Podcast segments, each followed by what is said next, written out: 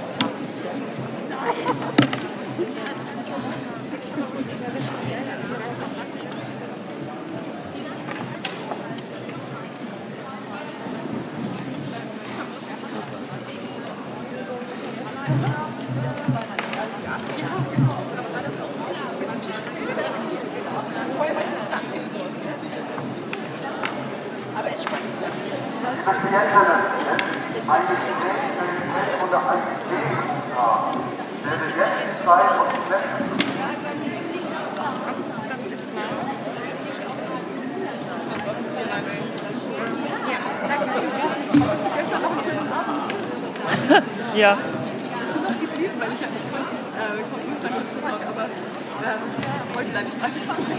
Also ähm, eine kleine Salatbowl und Ibuprofen als Abendessen und dann zwei Gläser Sekt und ein großer Wodka.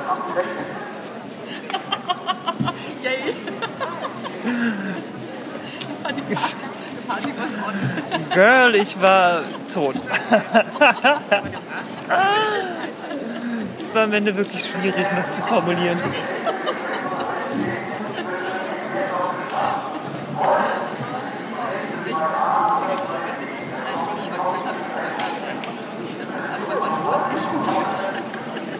Dafür habe ich heute gefühlt den ganzen Tag nur gegessen.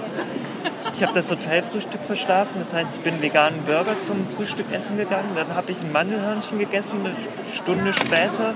Zwei Stunden später war ich dann auch schon mit meiner Wahlmutter äh, Abendessen hier um die Ecke. Bin so satt wie schon lange nicht mehr. Guter Start, gute Basis. Ja. Also heute schaffe ich den Wodka bestimmt. Gestern habe ich nicht mehr geschafft. Hallo.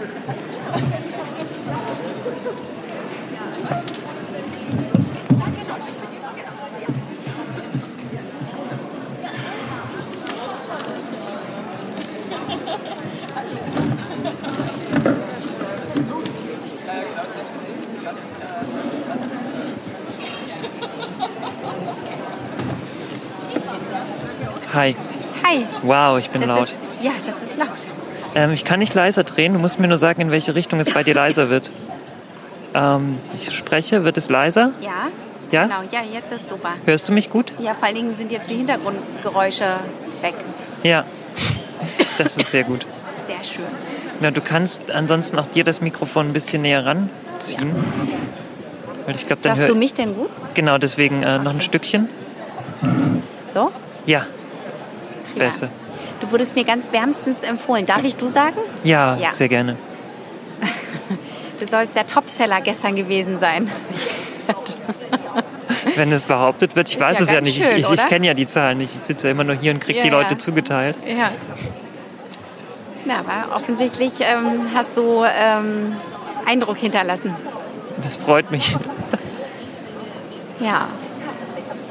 Deswegen sitze ich auch hier. Ich hatte irgendwie keine Zeit, so richtig zu schauen, was mache ich, was gibt's. Du wurdest einfach überredet. Nö, überredet nicht. Das habe ich schon ähm, gerne so angenommen, aber ich weiß ehrlich gesagt nicht so recht, was mich erwartet. Freue mich aber. Ich mich auch. Ja.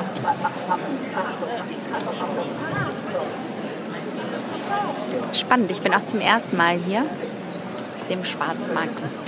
Ich glaube, das ist das zweite Mal, dass der in Hamburg stattfindet, oder? Mhm.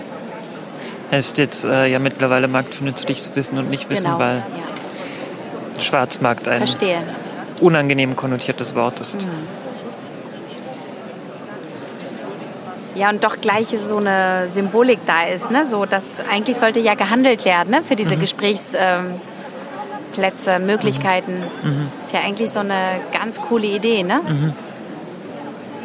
So etwas, was man im Alltag vielleicht so ganz selbstverständlich konsumiert, dass es dann schon so eine andere Wertigkeit hat, auch nochmal Ja. in Austausch zu gehen.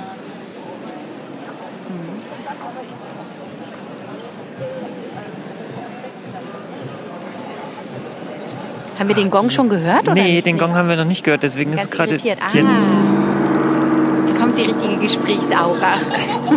ist immer dieses, äh, wann kann eins irgendwie anfangen, tatsächlich so richtig ins Gespräch einzusteigen, weil es so dieses, äh, ich überbrücke die Minuten bis zum Gong ist.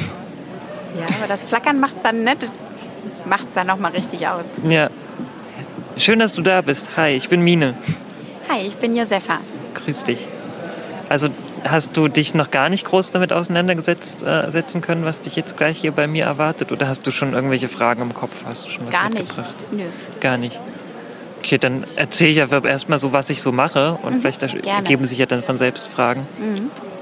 Genau, äh, ich arbeite in Hannover in einem queeren Community-Zentrum. Mhm. Also ein Zentrum, das äh, selbstbestimmte Räume für queere Menschen schafft, also für lesbische Menschen, schwule Menschen, bisexuelle Menschen, Mhm. äh, Transpersonen, Interpersonen, nicht-binäre Personen, asexuelle Personen und so weiter und so fort. Genau, äh, und da geht es halt, wie gesagt, ja genau um Selbstbestimmung in den Räumen, um äh, eigenbestimmtes Leben, äh, um Safer Spaces für Menschen, die aufgrund ihrer Geschlechtlichkeit oder ihres Begehrens äh, diskriminiert werden. Und äh, letztes Jahr wurde dann in diesem queeren Zentrum die Stelle LSBTI Gesundheit eingerichtet. Und äh, das ist eine Stelle, in der geht es um queere Gesundheitsversorgung, also Zugänge für queere Menschen zu Gesundheitsleistungen zu verbessern und äh, Brücken zu schaffen, aber auch Empowerment zu Themen der gesundheitlichen Versorgung zu leisten äh, und BehandlerInnen quasi zu sensibilisieren. Äh, Und da ist das Hauptaugenmerk des Projektes auf trans, inter und nicht binär, auf den äh, Personengruppen.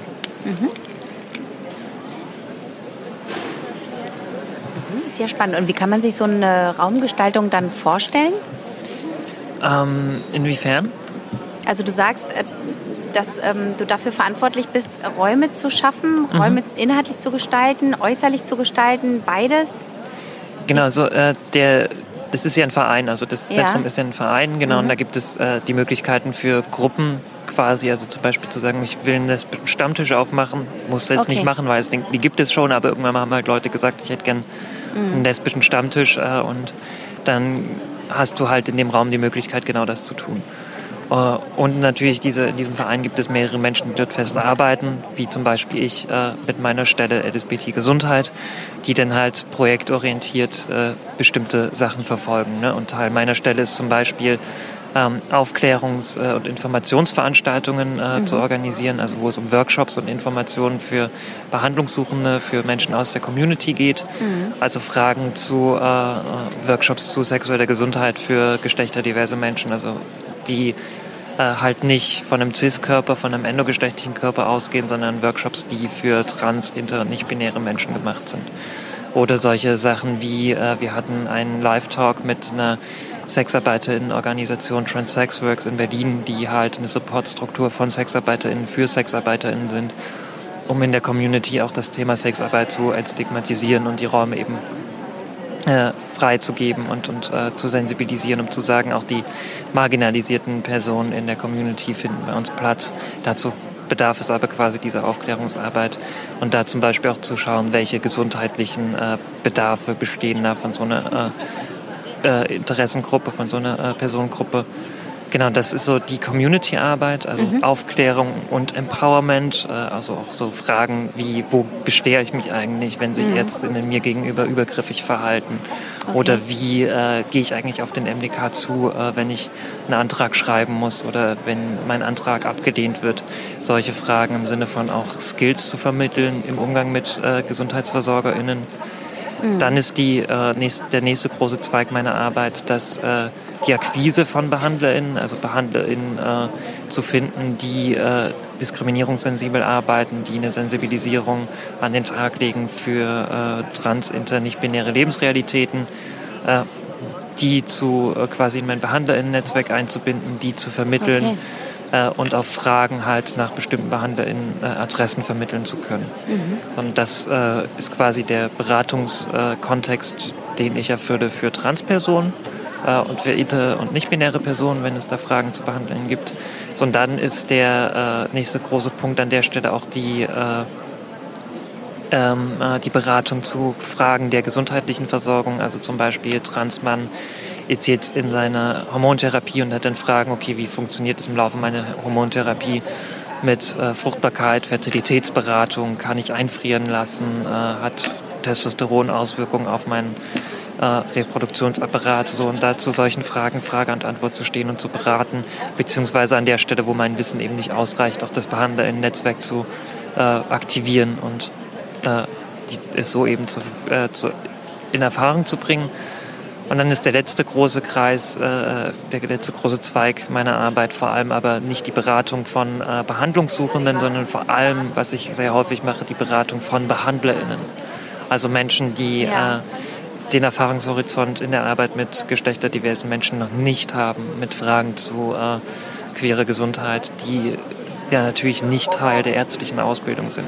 Sondern das ist einerseits natürlich auf Anfrage, also wenn Personen Fragen haben zu dem Thema, kommen sie zu mir in der Beratung. Äh, auf der anderen Seite aber natürlich auch in Form von Fortbildungen, die auch über die Ärzte der Kammer äh, organisiert sind, sodass die dort auch ihre Fortbildungspunkte sammeln können. Mhm. Äh, und eben nicht nur zu suchen, wer ist sensibilisiert, sondern Menschen auch äh, BehandlerInnen tatsächlich auch aktiv zu sensibilisieren. Okay, ich hätte jetzt in meinem naiven Blick auf äh, Medizin, wie auch immer jetzt vorausgesetzt, dass Ärzte in ihrer Ausbildung ähm, da eben auch geschult werden? Gar mhm, nicht? Gar nicht, gar nicht. Also äh, nicht mal Themen wie äh, Homosexualität, äh, okay. also queeres Begehren ist auch nicht mal Thema in der ärztlichen Ausbildung. Und Ärztinnen haben häufig diesen Moment von äh, einerseits diesem Eindruck, okay, das Thema Trans, das Thema Queer, das Thema Inter, das sind Themen, die äh, mich nicht angehen, wenn ich nicht explizit in einem äh, transitionsspezifischen Feld arbeite. Das heißt EndokrinologInnen, also Menschen, die mit Hormonen arbeiten, ChirurgInnen, plastische ChirurgInnen okay. oder TherapeutInnen sind diejenigen, die, wenn sie sich darauf spezialisieren, ihren Erfahrungshorizont haben. Hausärztinnen zum Beispiel denken sich, ja, ich habe ja nichts mit äh, transitionsspezifischer Medizin zu tun, also ist es auch kein Thema, was mich interessieren muss. Äh, und das ist natürlich ein ganz großer Irrtum, weil wir brauchen natürlich auch eine gesundheitliche Versorgung außerhalb von transitionsspezifischen ja, Maßnahmen. Äh, und unabhängig davon, dass nicht alle äh, geschlechterdiversen Menschen transitionsspezifische Maßnahmen brauchen, aber das ist nochmal ein mhm. anderes äh, Thema, ähm, geht es natürlich auch einfach darum, äh, der Hausarztbesuch ist extrem wichtig. Und wenn ich dort äh, Diskriminierung und Gewalt erwarten muss, ist es natürlich auch ein systemisches Problem, ist es ein struktureller Aus, äh, Ausschluss, der äh, bearbeitet werden muss, der verhindert werden muss. Und das ist und, so heute, ne, wenn, das entnehme ich dem, was du sagst, ähm, dass es tatsächlich so ist, dass das bei Arztbesuchen heute auch passiert. Ja, das ist äh, das, was äh, so die alltägliche Erfahrung ist. Ich gehe wegen einer Grippe zu meinem Hausarzt und werde nach meinen Genitalien gefragt, weil das natürlich äh, in Ordnung ist, äh, eine Transperson nach ihren Genitalien zu fragen, weil das natürlich spannend ist, weil das außerhalb der Norm ist und das ist ein Eingriff in meine Privatsphäre. Also meine Genitalien haben nichts mit meiner Grippe zu tun. Ja. Äh, sorry, das fragst du halt einfach nicht nach und das würdest du eine Person, die nicht trans ist, eine cis-Person, würdest du das nicht fragen und du hast keine Berechtigung, das zu fragen, nur weil ich trans bin. Und das mhm. ist allein da schon eine Gewalterfahrung. Und das mhm. fängt auch schon an der Rezeption an, weil ich keinen äh, geänderten Geschlechtseintrag habe, werde ich mit dem falschen Namen, mit der falschen Anrede aus, äh, aufgerufen. Das ist dann für wartende Personen, äh, also im Wartezimmer mhm. für mich natürlich auch ein Fremdouting, das ich nicht unbedingt möchte äh, und so weiter und so fort. Ne? Mhm. Und äh, dann gibt es noch andere Behandlungsfelder wie die Gynäkologie oder die äh, also Sachen, die was mit dem Reproduktionsapparat zu tun haben, wo mhm. natürlich die Diskriminierungs- und Gewalterfahrungen äh, nochmal viel, viel krasser sind. Ne? Und äh, so das sind einfach äh, Felder, in denen ich sagen muss, MedizinerInnen denken sich, ich habe mit Politik nichts am Hut, ich mache ja Medizin, aber medizinische Versorgung ist ein politisches ja. Thema und braucht ein politisches ja. Bewusstsein und braucht eine Sensibilität mhm. dafür, Zugänge zu schaffen, weil die Veran MedizinerInnen haben einfach die Verantwortung, medizinische Versorgung für alle Menschen zu leisten. Mhm. So, und da setzen auch ganz viele meiner Fortbildungen, oder eigentlich genau an dem Punkt setzen meine Fortbildungen an, Menschen sprechfähig zu machen und darauf hinzuweisen, mhm. seid euch der Position und der Verantwortung, die eure Position mit sich bringt, seid euch dessen bewusst. Ja, aber das ist ja toll, dass es, ähm, also, dass es euch gibt, ne? so als Anlaufstelle und dass mhm. ihr so streut ne? in mhm. die Gesellschaft und sensibilisiert und offensichtlich ja auch viele Ärzte auch schon erreicht habt auch. Es können immer mehr sein.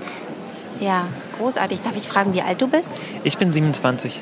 Boah, Wahnsinn. Also dann schon so gestanden, so ein Standing. Wow, toll.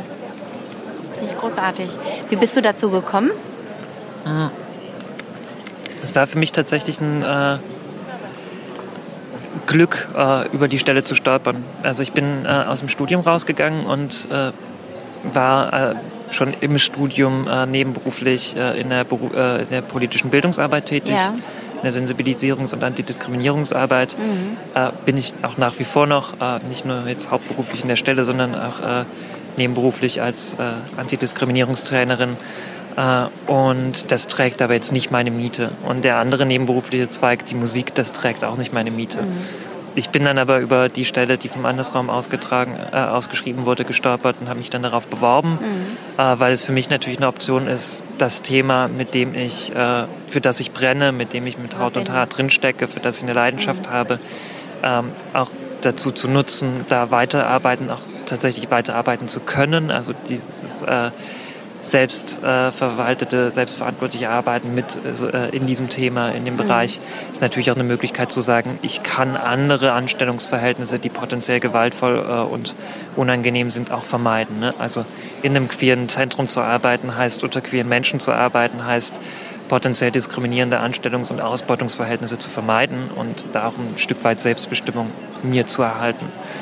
Genau, und so ist äh, auch meine Motivation an dieser Stelle. Einerseits natürlich zu sagen, das Thema ist wichtig und das ist mein Hauptanliegen mhm. und gleichzeitig auch dieser Punkt von Selbstbestimmung und sagen, ich kann in dieser Arbeit, mhm. die mich erfüllt, die aber auch einen gesellschaftlichen Nutzen und mhm. äh, äh eine Wichtigkeit hat, aber auch dafür sorgen, mich selbst auch äh, zu versorgen. Mhm.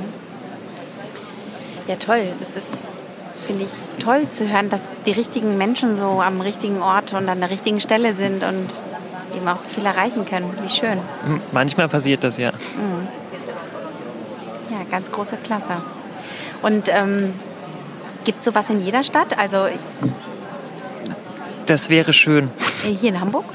Äh, ja, in Hamburg gibt es auf jeden Fall Strukturen. Also es gibt verschiedene Einrichtungen, wie zum Beispiel das Magnus Hirschfeld Zentrum, das ist eine sehr breit aufgestellte Beratungsstruktur äh, mit äh, einer Person aus dem Magnus Hirschfeld Zentrum. Zum Beispiel bin ich auch über den Bundesverband Trans, äh, da sind wir zusammen in der AG Gesundheit äh, auch in Kontakt, äh, mhm. eine großartige Person. Aber es gibt zum Beispiel auch äh, Transsuchthilfe, das ist eine Suchtberatungseinrichtung für Transpersonen, die auch Begleitung und Beratung macht, äh, mhm. die halt von Transpersonen für Transpersonen äh, geschieht. Also extrem wichtig, dieser Peer-to-Peer-Ansatz. Mhm. Genau, und das sind äh, super wichtige Strukturen. Und es gibt natürlich auch ganz viel Selbstorganisation. Also Transsuchthilfe ist ja de facto auch eine Selbstorganisation. Aber auch solche Sachen wie der Transtresen, wo dann, gut zurzeit nicht, aber ansonsten, wenn keine Pandemie ist, mhm. halt auch Community und Wahlfamilie stattfinden kann. Ja, aber das ist natürlich nicht in allen Städten der Fall. Mhm. Also äh, mein klassisches Beispiel, ich wohne in Hildesheim und arbeite in Hannover. Äh, und äh, ich weiß aus der eigenen äh, Berufspraxis, dass die Leute in Hildesheim, die Beratung suchen, sie in Hildesheim halt nicht finden, weil es in Hildesheim nichts gibt und äh, eine andere Kollegin von mir, die in Göttingen arbeitet, dort in der Transberatung. Äh, wir schieben uns quasi äh, immer die Fälle hin und her oder wir berichten uns gegenseitig von den HildesheimerInnen, die bei uns in der Beratung okay. landen, weil die nächsten Stellen halt Hildesheim oder Göttingen sind, mhm. wo die Leute dann halt hinfahren, um eine Beratung zu bekommen. Äh, und wenn ich dann an solche Gebiete denke, wo ganz viel Fläche ist, wo ganz viel äh, ähm, nicht städtisches Gebiet ist, da ist es natürlich noch viel komplizierter, noch viel schwerer. Ne? Also die queere Stadtflucht ist nicht unbedingt die Flucht, weil es in der Stadt besser ist. Also IdiotInnen gibt es überall äh, und gewaltvolle Menschen gibt es überall, sondern die Flucht dahin, wo die Strukturen sind, wo die Ja, Strukturen bestehen. Verstehe. Hm. Ja, also das reißt mich gerade so mit in so eine Mhm. komplett andere Welt. Wahnsinn. Mhm. Hm.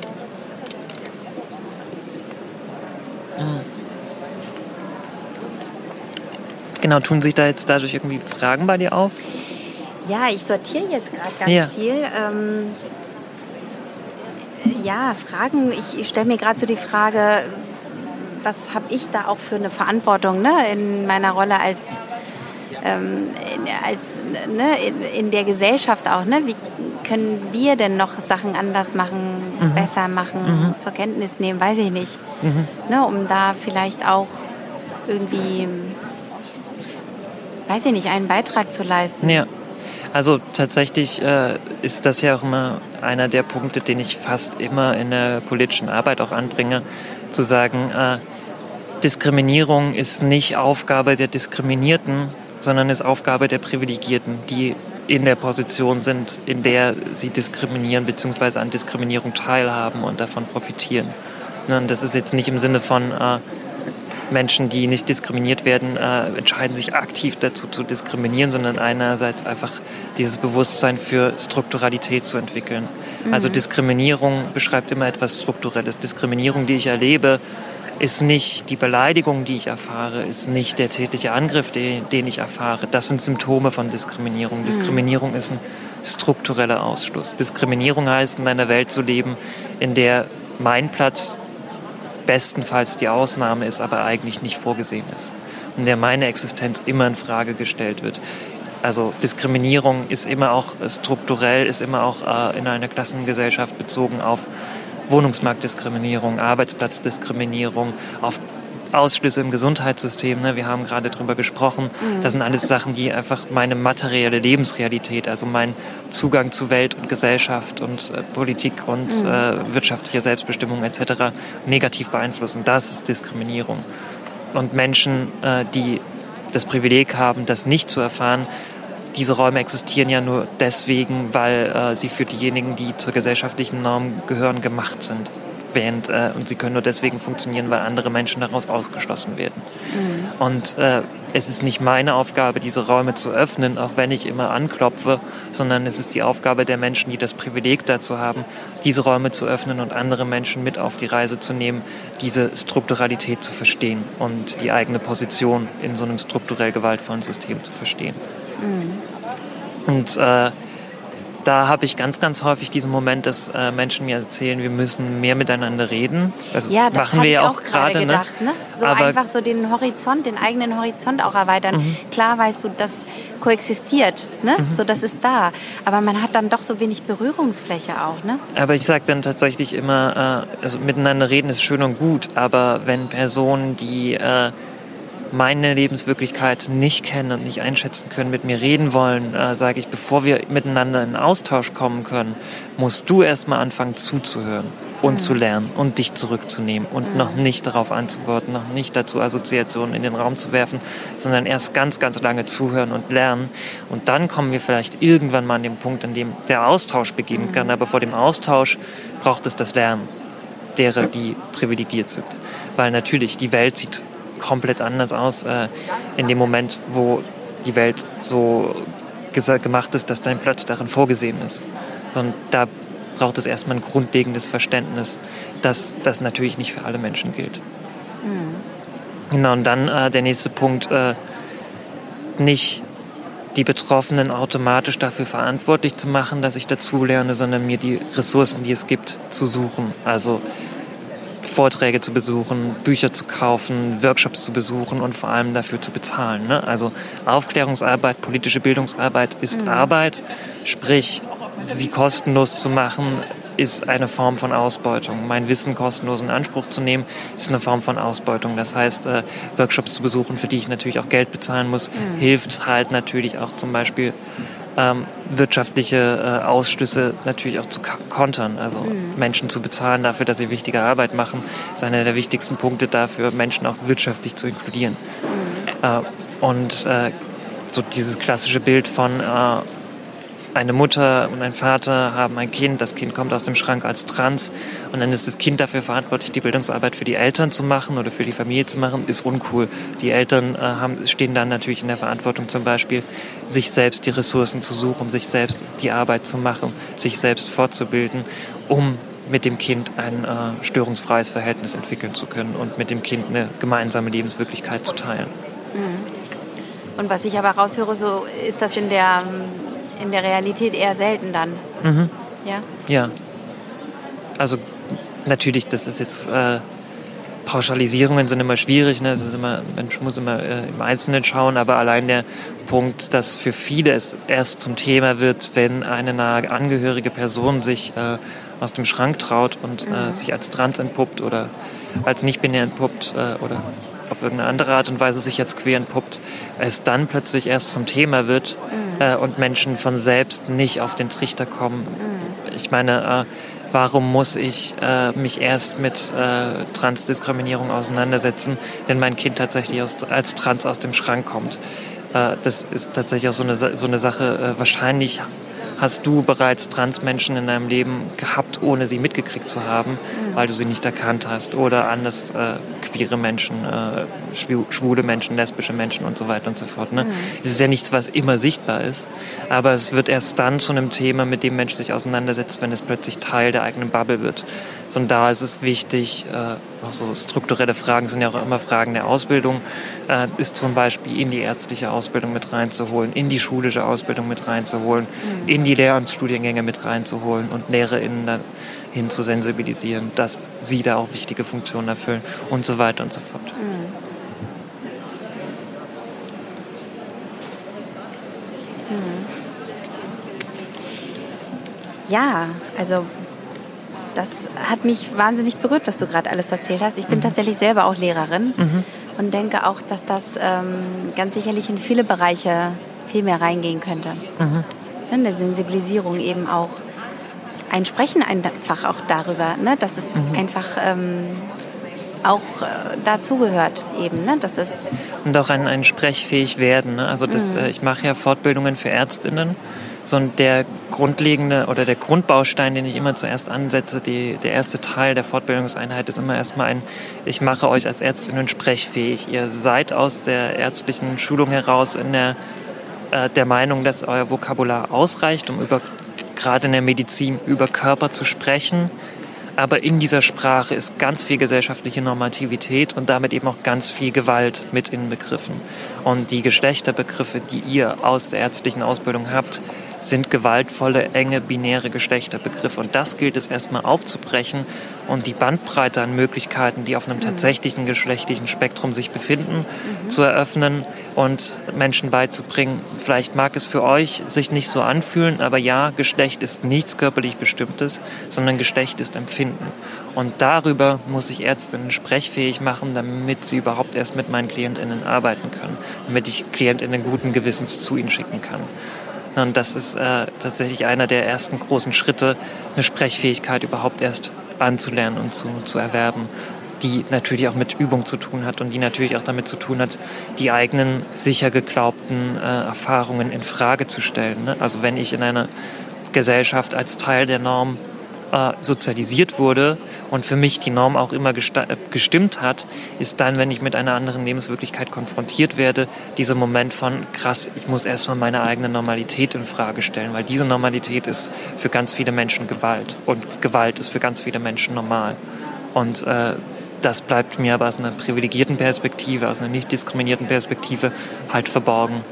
Mhm. Und auch das in eine äh, Formulierung zu bringen und auch darüber Menschen sprechfähig zu machen und dafür zu sensibilisieren, dass eine privilegierte Position, gerade zum Beispiel in einem Lehrer-in-Schüler-in-Verhältnis oder in einem Behandler-in-Behandlungssuchenden Verhältnis, dass ja per se schon mal ein Verhältnis ist, wo ein Machtungleichgewicht besteht.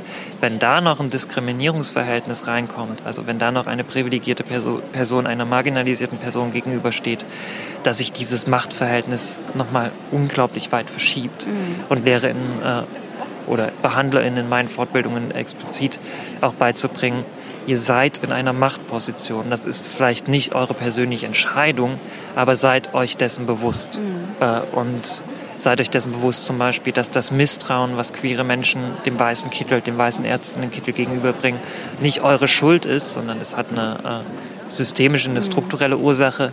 Aber es ist eure Verantwortung, sich dessen bewusst zu sein und damit umzugehen. Mhm. Ja, das glaube ich. Wie ist dann die Reaktion von solchen Aufklärungsfortbildungsmaßnahmen? Also ähm, ganz häufig erstmal äh, dieser große Kinnladen-Moment. Also gerade der erste Teil, äh, den ich sage, ja, ihr habt alle eure Begriffe von Geschlecht, die werfen wir jetzt einmal aus dem Fenster, ist dann für ganz viele erstmal dieser Mindfuck-Moment, weil es einfach etwas ist, was äh, Ne, in den Curricula ja zum Beispiel nicht vorkommt, was im gesellschaftlichen Diskurs nicht vorkommt, was äh, einfach nicht Teil dessen ist, was als normativ mhm. in der Gesellschaft gilt. Ähm, sondern da ist erstmal ganz viel Verwirrung und ganz viel Lernen und ganz viel Kinnladen und ganz viel Verarbeiten äh, mit drin. Mhm. Auf der anderen Seite äh, ist dann daraus eben immer dieser Moment, äh, wichtigster Teil bei meinen Fortbildungen ist zu sagen, die Ärztinnen äh, sind Expertinnen ihrer eigenen äh, Lebensrealität, ihrer eigenen Berufsrealität. Das mhm. heißt, Fragen zu ihrer Berufspraxis ähm, können vor allem sie stellen und können vor allem sie formulieren. Mhm. Äh, und äh, Jetzt habe ich meinen Faden verloren. Genau. Fragen zu Ihrer Berufspraxis können vor allem Sie äh, stellen, mhm. weil Sie die Expertin in Ihrer eigenen Praxis sind. So, da habe ich natürlich keinen Einblick, aber am Ende ist es wichtig, dass Sie mit genau diesen Fragen kommen, dass wir ins Gespräch kommen. Ne? Mhm. Ne? Also, dass Sie Fragen stellen, wie gehe ich äh, an der Rezeption um, wie frage ich nach bestimmten Dingen, wie ist es zum Beispiel, wenn ich eine STI behandeln soll, wie frage ich nach äh, der Benennung von Genitalien zum Beispiel, um irgendwie keine Verletzung versehentlich hervorzurufen. Äh, solche Sachen, äh, wo dann Ärztinnen halt natürlich viel eher wissen, was ihre Themen sind, was sie tatsächlich im Berufsalltag äh, betrifft, worüber sie sprechen werden. Genau, und da einfach zu sagen, äh, es gibt diesen wichtigen Part, an dem sie zuhören müssen, weil sie eben auch zuhören lernen müssen. Äh, aber der elementare Teil ist dann auch der Austausch am Ende. Und, dann, ja, genau, ja. und wo ich dann halt auch sage, so klar, jetzt habt ihr die Expertin für eine marginalisierte Lebenswirklichkeit vor euch, aber ihr seid die Expertin äh, des eigenen Berufsalltags und deswegen müsst ihr die Fragen mitbringen, weil ich kann sie euch nicht beantworten, wenn ihr sie nicht stellt. Ja, also ich bin wirklich sehr beeindruckt von deiner Darstellung und auch von, von deiner von deinen ganz klar strukturierten Gedanken. Wahnsinn. Danke. Jetzt bin ich verlegen. Nee, musst du gar nicht. Also ich denke mal, das hörst du sicherlich häufiger auch, ne? dass du da wirklich einfach so super zielorientiert sprichst mhm. auch. Und ähm, ich kann mir sehr gut vorstellen, dass du noch ganz viel erreichen kannst, wirst. Und äh, wünsche dir ganz viel Kraft dabei, weil ich denke mal, das ist auch häufig mhm ein Kraftakt, ne? da wirklich auch Schritte zu machen und Sachen zu bewirken und ja, es ist tatsächlich auch die, die äh, das Wissen, äh, das traurige Wissen zu äh, realisieren. Es passiert zwar gerade wichtige Arbeit und es gibt Fortschritte und gleichzeitig sind die Fortschritte, die passieren so kleine Babyschritte. Mhm. Und es gibt so viele meiner queeren Geschwister, die eben noch nicht Teil der Diskurse sind oder immer wieder vergessen werden. So das Thema Inter. Wir diskutieren immer noch darüber, ob äh, nicht konsensuelle Operationen an intergeschlechtlichen gesunden Körpern äh, äh, verboten werden sollen. Ja, gehören sie. Also es werden immer noch ca. 2000 Kinder pro Jahr gewaltvoll operiert, obwohl ihre Körper gesund sind. So, so, solches Wissen, zu wissen, dass es immer noch diejenigen gibt, die noch nicht Teil sind. In der geflüchteten Begleitung, also in den Transgeflüchteten, die ich begleite, die immer noch keine Zugänge haben, wo immer noch so viel Scheiße läuft. Äh, behinderte Transpersonen, also Transpersonen, die aufgrund ihrer körperlichen Eigenschaften in der Gesellschaft behindert werden. ähm, Fettfeindlichkeit in der ärztlichen äh, äh, Versorgung und so weiter und so fort. Also einfach zu wissen, dass es Menschen gibt mit intersektionalen, mit mehrfachen Betroffenheiten, die auch innerhalb eines Diskurses um Diskriminierung immer noch zu kurz kommen und mhm. dann eben zu wissen, es braucht noch so viel mehr Arbeit und mhm. es ist ein äh, Sisyphos-Lauf den Berg hinauf äh, und zu wissen, ja, wahrscheinlich wird sich viel tun, auch innerhalb meiner Lebenszeit, aber es wird am Ende meiner Lebenszeit mit Sicherheit trotzdem noch ein riesiger Berg an Arbeit mhm. übrig bleiben und da irgendwie zu wissen, äh, das muss passieren und wenn äh, Mensch es nicht selbst macht, kümmert sich kein Mensch um diese Themen. Ja, und sicherlich erreichst du auch nicht alle, ne? ganz bestimmt nicht, aber so viele. Und jeden Einzelnen dann eben auch, ne? dem geholfen wurde dank deiner Hilfe. Das ist ja auch ein tolles Gefühl. Ne? Also wirklich mhm. so eine äh, sinnhafte Arbeit zu machen auch. Mhm. Das ist schön. Ja, ich habe trotzdem immer das Gefühl, zu wenig Menschen, äh, also ich glaube, das ist logisch in so vielen Beratungsberufen oder in so vielen äh, äh, Care- und äh, helfenden Berufen so immer das Gefühl, ich kriege immer noch nicht alle oder es gibt immer noch Leute, die den Zugang nicht haben, zu mir zu kommen und um Hilfe zu bitten und zu wissen, es braucht mehr Arbeit und zu wissen, es gibt immer noch mhm. diejenigen, die darauf angewiesen sind. Also immer das Gefühl zu haben, Mensch macht zu wenig und gleichzeitig aber auch auf sich selbst aufpassen zu, zu müssen ja, und zu sagen, ich habe nur zehn Stunden in der Woche. Ja, und dann vielleicht auch noch einen eigenen Kopf und ein Privatleben und mhm. ne, eine eigene Gesundheit, ne, die man zu schützen wissen muss auch. Mhm. Ja. Um dann weiterhin den anderen helfen zu können. Auch. Ja. Danke. Das war doch ein schönes Schlusswort. Vielen Dank.